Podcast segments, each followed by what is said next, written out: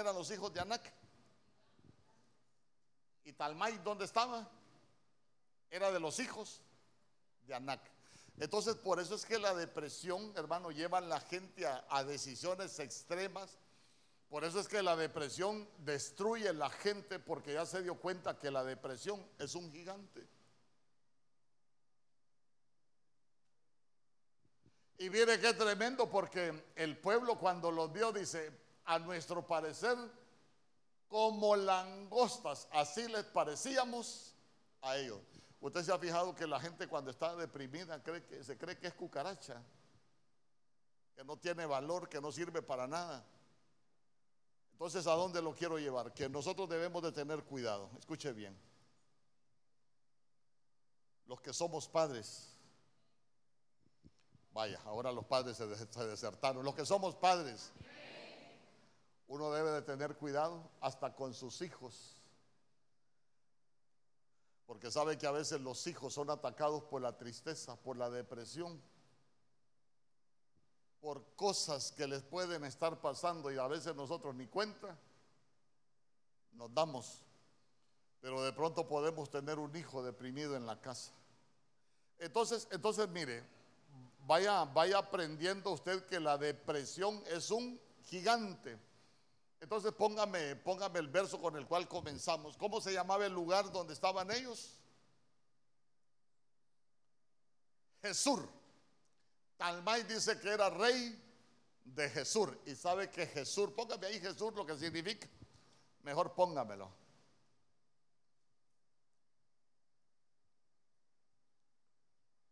Preste mi atención.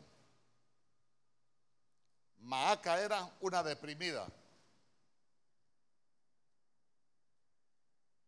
Talmay era gigante. Y mire lo que significa Jesús.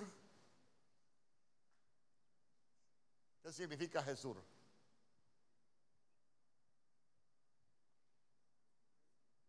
¿Ah? Se la pongo ahí para que usted vaya aprendiendo a usar los diccionarios. ¿Qué significa Jesús? ¿Ah? Unir, diga conmigo, significa unir. Una madre con un gigante que se llama depresión y el hijo estaba unido a ella. Y no solo eso, ya se dio cuenta que esa palabra Jesús también significa puente. Quiere decir que la depresión de la mamá estaba conectada con la depresión del hijo.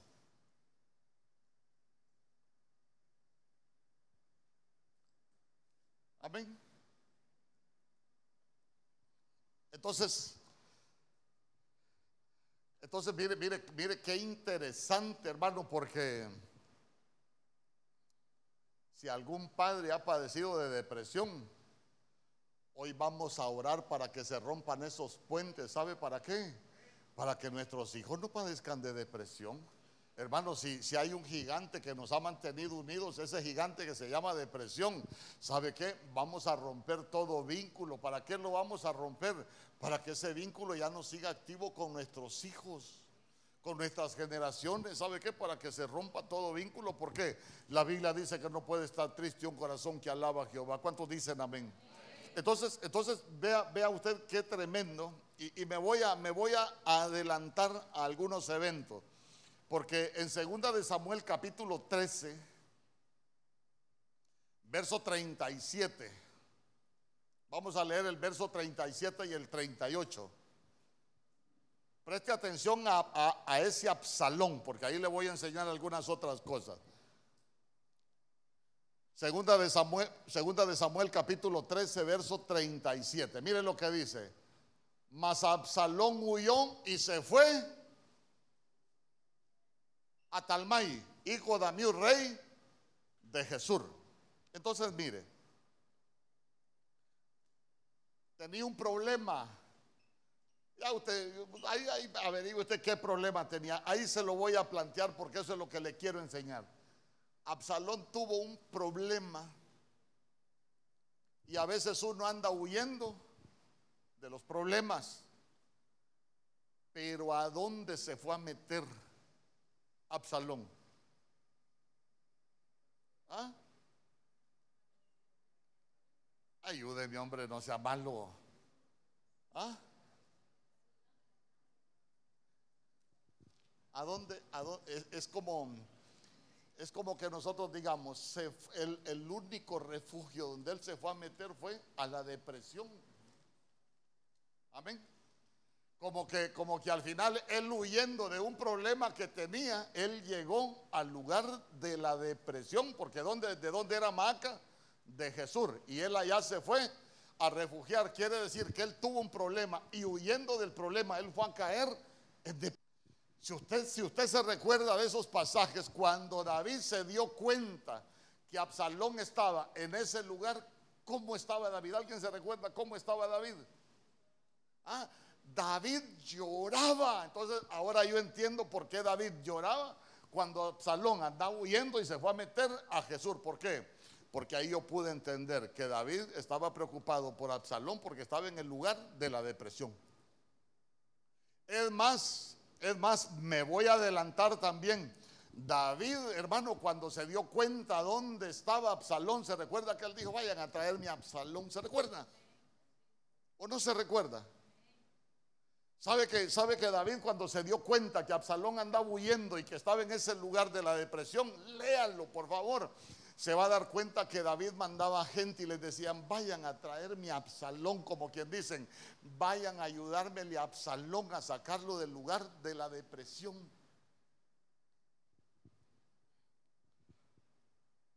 Y es que mire, cuando se llegan esos problemas, uno puede tomar malas decisiones. Y, con Absalón vamos a aprender algunas cosas hoy. Vamos a aprender algunas cosas y, también digo yo, tenemos que aprender a cómo luchar contra ese problema. Entonces, mire, segunda de Samuel capítulo 14, verso 26.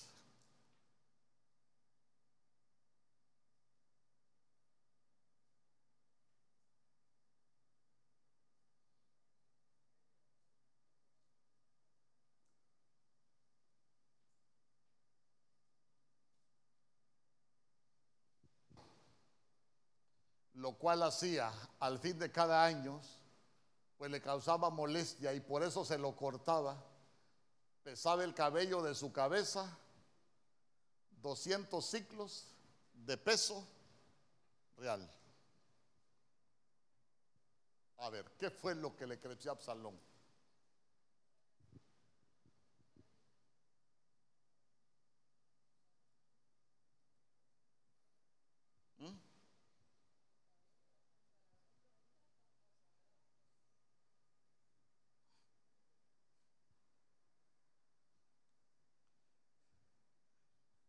Entonces, mire, Absalón, escúcheme bien, Absalón dice que lo que le creció fue el cabello. El, cabello significa muchas cosas. Eh, pero entre las cosas que significa el cabello es consagración. Como quien dice, él, él, él tenía una, una su consagración, pero quiero que note algo.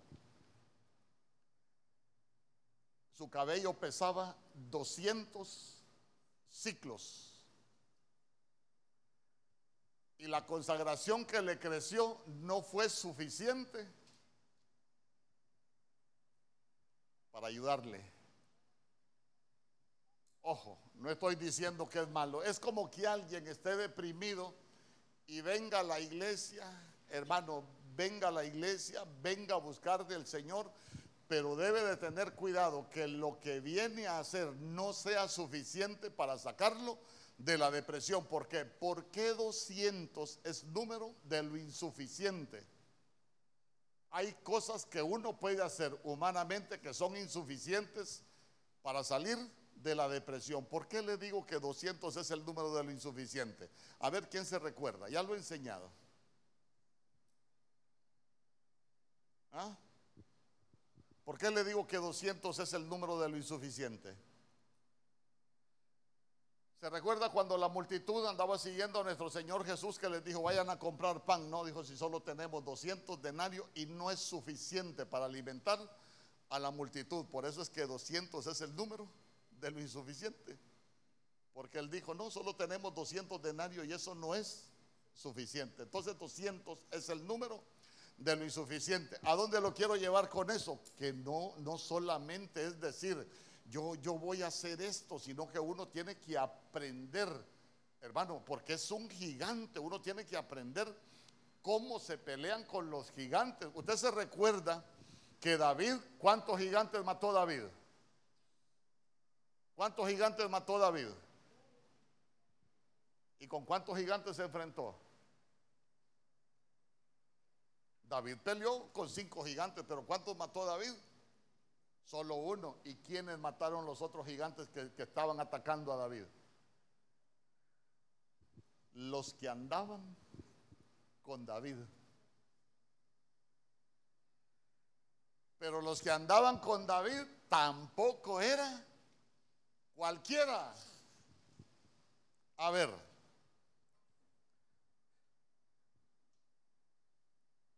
por ejemplo, uno de los que andaba con David era el jefe de su guardia personal, Micaías. Micaías mataba leones en el foso cuando estaba nevando con un palo. Quiere decir que Micaías lo que tenía en su, eh, perdón, Benaías lo que tenía en su mano era autoridad espiritual para poder, para matar leones que lo pueden devorar a uno. No cualquiera lo puede sacar de la depresión a uno. Por eso, mire, le voy a dar un consejo. Cuando usted se sienta triste o deprimido, no se ministre con cualquiera. Uno tiene que buscar a alguien. A ver, ¿Se recuerda usted de un atributo de los tres valientes de David, por ejemplo? ¿Se recuerda de algo que diga de uno de los valientes de David, de los tres?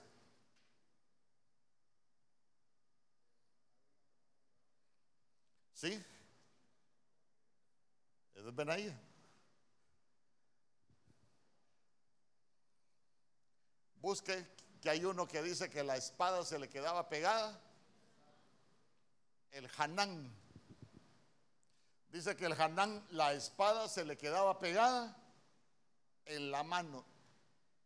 Alguien que te puede ayudar a combatir la depresión va a ser con la escritura, no va a ser con buenos pensamientos, ni con buenos sentimientos, ni sobándole la llaga a nadie. ¿Por qué? Porque lo que tiene el poder para, para sanarlo a uno es la palabra. ¿Cuántos dicen amén? Hermano, es que, es que mire, si nosotros el día que entendamos el poder que tiene la palabra, hay alguien, hay alguien, mire, que, que, tenía un problema, ay, dices que yo hago todos los ejercicios que dice el psicólogo y nada, no es que hay momentos que ni el psicólogo te puede sacar, pero Dios sí te puede sacar. ¿Cuántos dicen amén? Yo le aseguro que muchos de acá vivíamos situaciones, vaya al psicólogo, ¿cuál psicólogo? Nosotros tenemos al mejor psicólogo al que tiene el nombre que es sobre todo nombre, al Dios Todopoderoso. Mire, el único.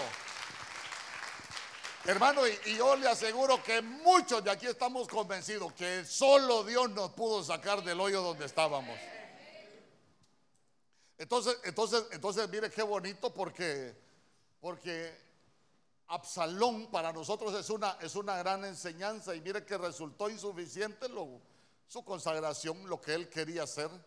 Porque se puede estar en la iglesia entonces y estar deprimido. Entonces, mire, sigamos, voy a ir un poco rápido. Segunda de Samuel capítulo 15, verso 31.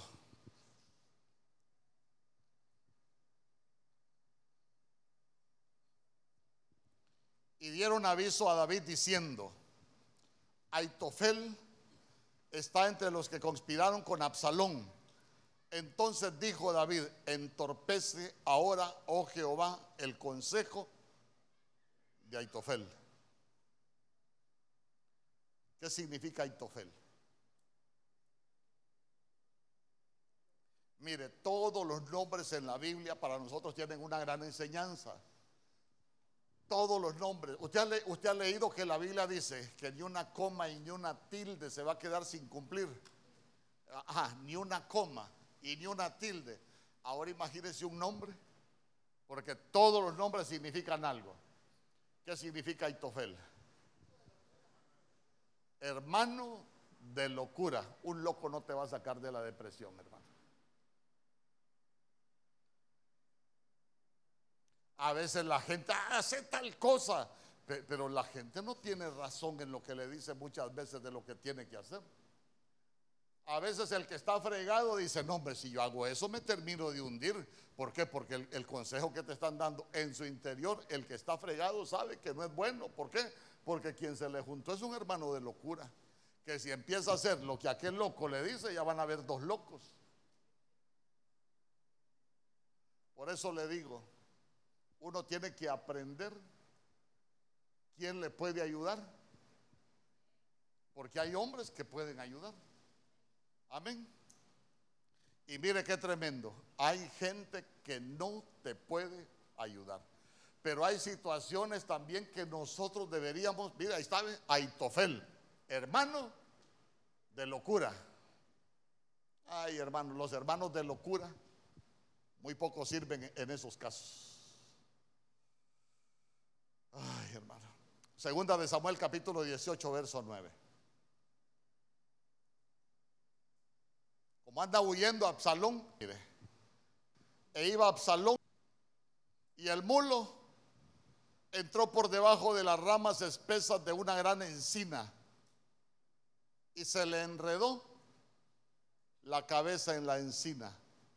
Y Absalón quedó suspendido entre el cielo y la tierra. Y el mulo en que iba pasó delante. Vaya, hasta me voy a bajar para verlo aquí de cerquita. Ayúdeme.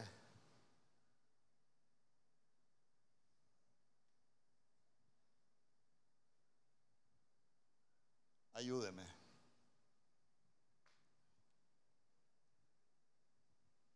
Usted sabe que la Biblia a nosotros nos compara con árboles. Amén. La Biblia nos compara con árboles. Y ya se dio cuenta, ya se dio cuenta que, que Absalón se fue a meter debajo de la rama de una encina. Pero la encina no tiene frutos.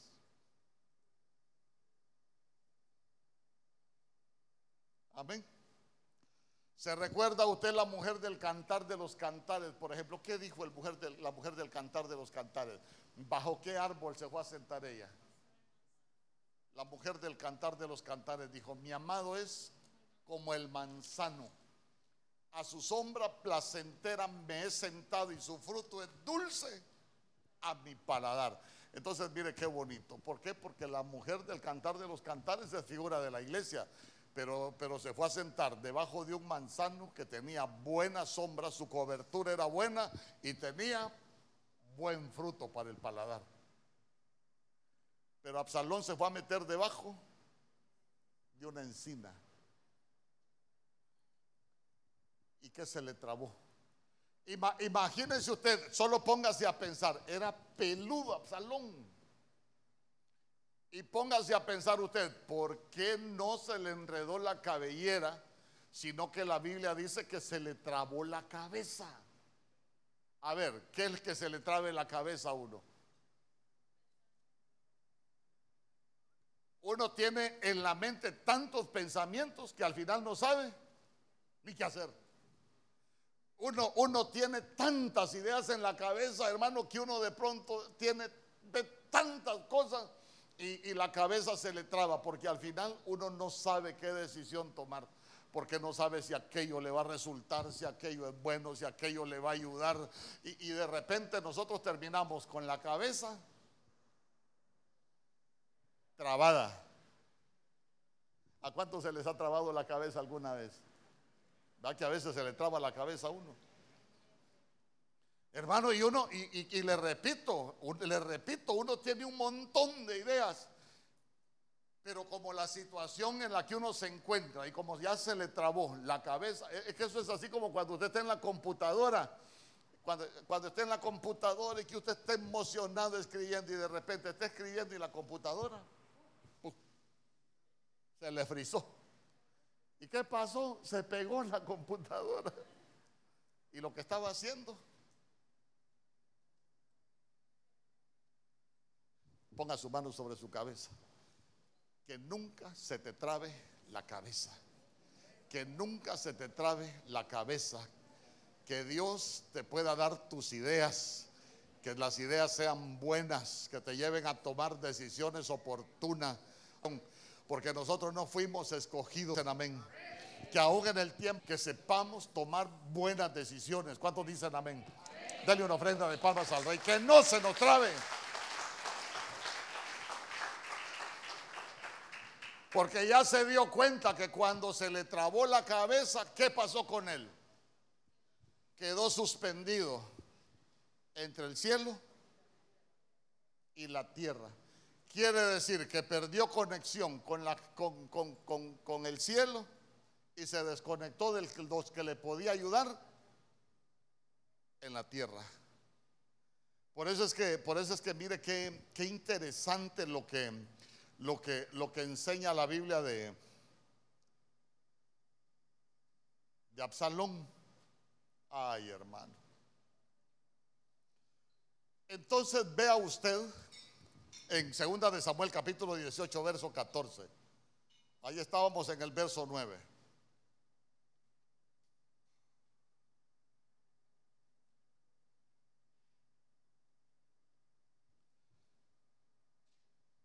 ahí Joab lo andaba buscando. Y dice la Biblia, y respondió Joab, no malgastaré mi tiempo contigo. Y tomando tres dardos en su mano, los clavó en el corazón de Absalón, quien estaba aún vivo en medio de la encina.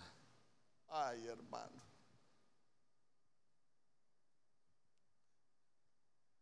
¿Quién ha estado fregado alguna vez aquí de la tristeza? que alguien se te ha acercado para en vez de decirte una palabra que te anime, te ha dicho cosas que uno siente que son como punzazos en el corazón que le sembraron, hermano. Uno tal vez buscando a alguien que le ayude y tal vez alguien en el que uno puede confiar. ¿Por qué? Porque Absalón era de los, eh, perdón, Joab era, hermano, el jefe del ejército de David, era un hombre de su confianza. Pero ya se dio cuenta que cuando estuvo con Absalón, ahora póngase a pensar, aquel con la cabeza trabada y este a lo que llegó fue a clavarle tres dardos en el corazón. En los sentimientos, pues.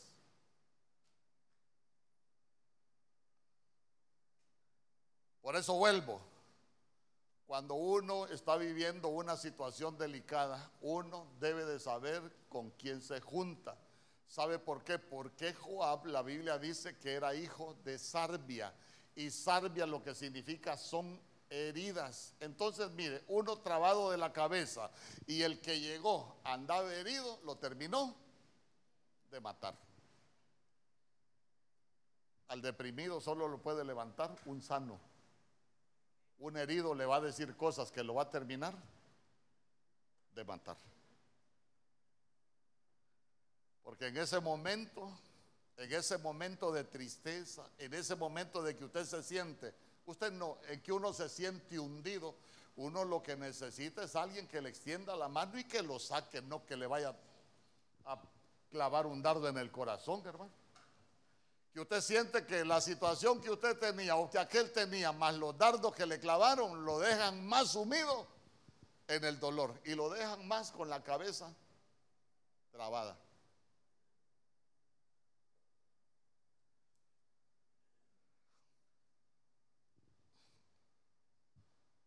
Y al final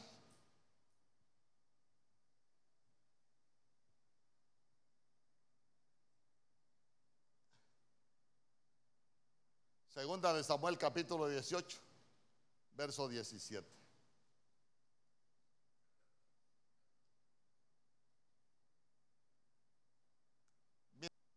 poquito voy a predicar.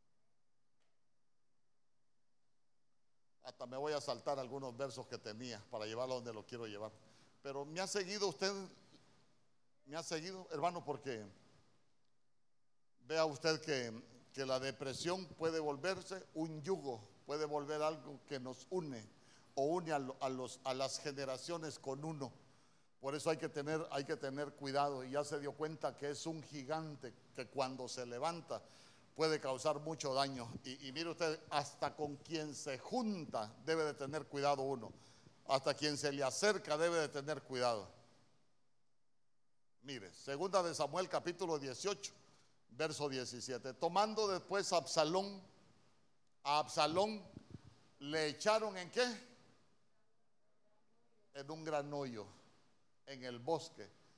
Y levantaron sobre él un montón muy grande de piedras. Y todo Israel huyó cada uno a su tienda. Vaya, ayudémonos aquí pues. Ayúdenme usted a predicar. Interpretemos la Biblia. ¿Qué pasó con Absalón ahí?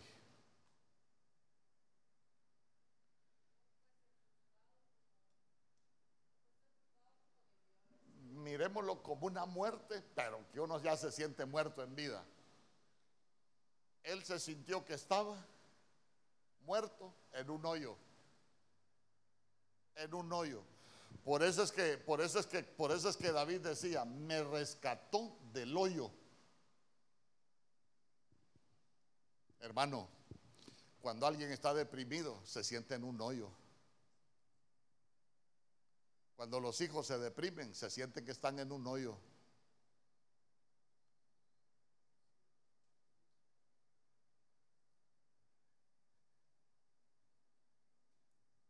¿Y qué más?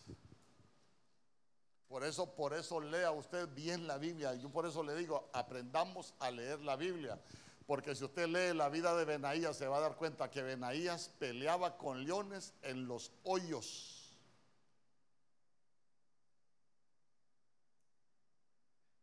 Ya conmigo, le echaron en un gran hoyo. La depresión es un hoyo.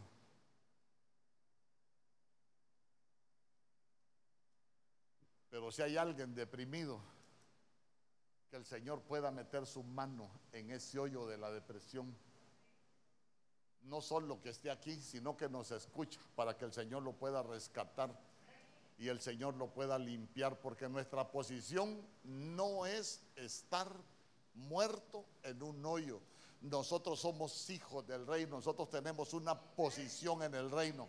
¿Cuántos dicen, ¿Cuántos dicen amén? Hermano, pero mire, la gente a dónde lo quiero llevar, la gente se puede sentir en un hoyo.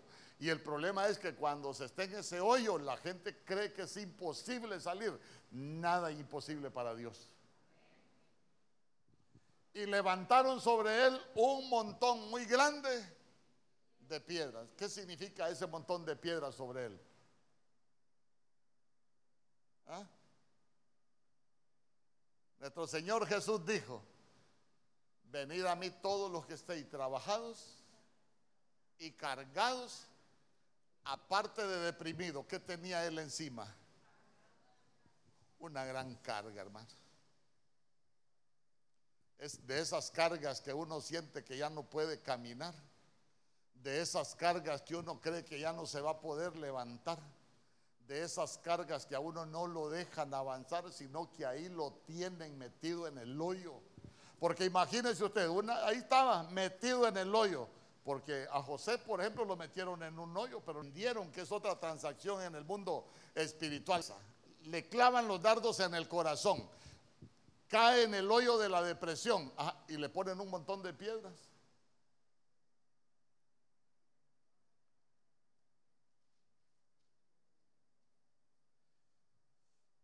Y todo Israel huyó, cada uno. ¿Y qué pasó ahí?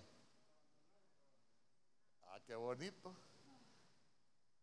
Con la cabeza trabada, deprimido, en el hoyo de la tristeza, con esa carga sobre su vida y además solo. ¿Mm?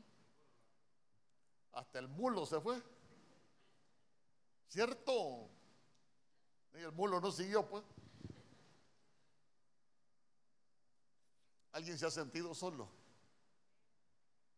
¿Se ha fijado usted que a veces uno puede estar hasta en medio de mucha gente y sentirse solo?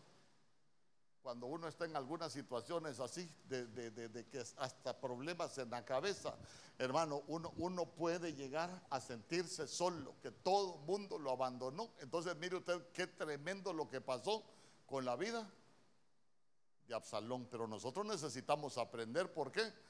porque la Biblia dice que todo lo que aconteció quedó escrito como ejemplo para nosotros. Por si algún día nos llega la tristeza, que no nos hunda la depresión.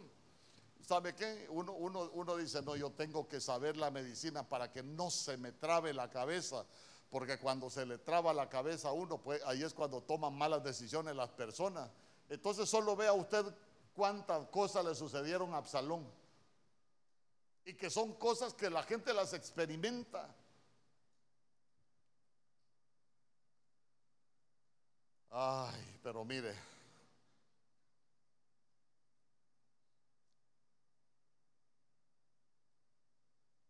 Jueces capítulo 1, verso 10.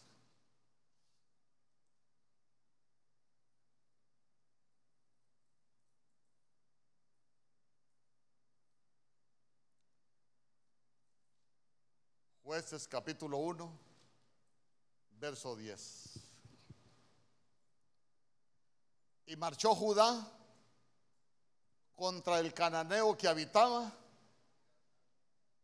en Hebrón, cual se llamaba antes Kiriat Arba, e hirieron a Cesai, a Imán y a Talmai. Talmai era el padre de la depresión. Ahora bien, como, la Biblia dice que las armas de nuestra milicia no son carnales, ¿cuál es el arma que tenemos ahí nosotros en contra de la depresión? ¿Ah? Ah, nombre, ayúdeme. No razone, interprete. ¿Ah? ¿Qué arma tenemos ahí nosotros contra la depresión? ¿Ah? La alabanza. Pues claro, pues claro. Por eso, mire, marchó Judá contra el cananeo que habitaba en Hebrón, la cual se llamaba antes Kiriat Darba, e hirieron a Cesai, a Aimán y a Talmai. Una de las grandes armas espirituales que hay en contra de la depresión es la alabanza. ¿Cuántos, cuántos en, sus tiempos así feos la alabanza les proporcionaba algo de paz? ¿Verdad que sí? Y que usted sentía que el tiempo que usted tenía alabanza, usted sentía algo diferente, porque la alabanza tiene ese poder. A ver, ¿quién va a ir al frente? Consejo, cuando usted se sienta triste,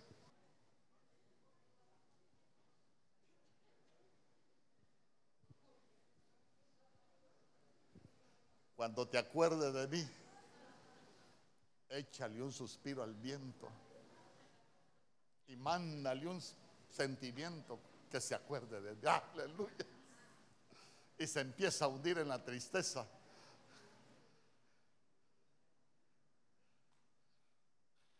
Pero nosotros vamos a escuchar porque nuestro capitán es Cristo. Sus cuatro vamos siguiendo. Contra nosotros, aunque se levante, no va a prevalecer. Es que mire, uno escucha que la alabanza tiene poder, pero la alabanza es arma de guerra. Yo le voy a pedir a los músicos y a los cantores, hermano,